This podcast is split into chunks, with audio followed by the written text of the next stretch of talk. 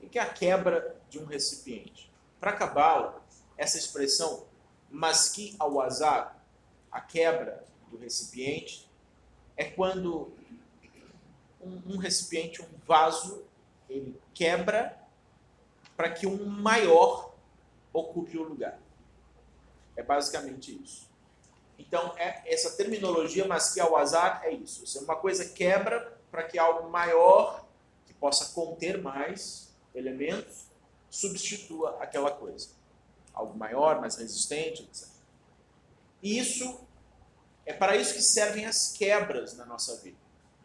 Quando nós quebramos, é, quebramos quando temos problemas financeiros, quando vivemos uma separação, quando temos um problema de saúde, quando somos é, atropelados por alguma notícia bombástica, alguma coisa que tira a gente do eixo.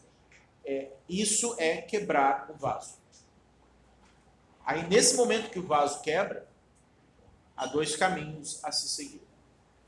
Ou o caminho da vitimização, onde você se torna efeito disso, ou o caminho da reconstrução do receptor.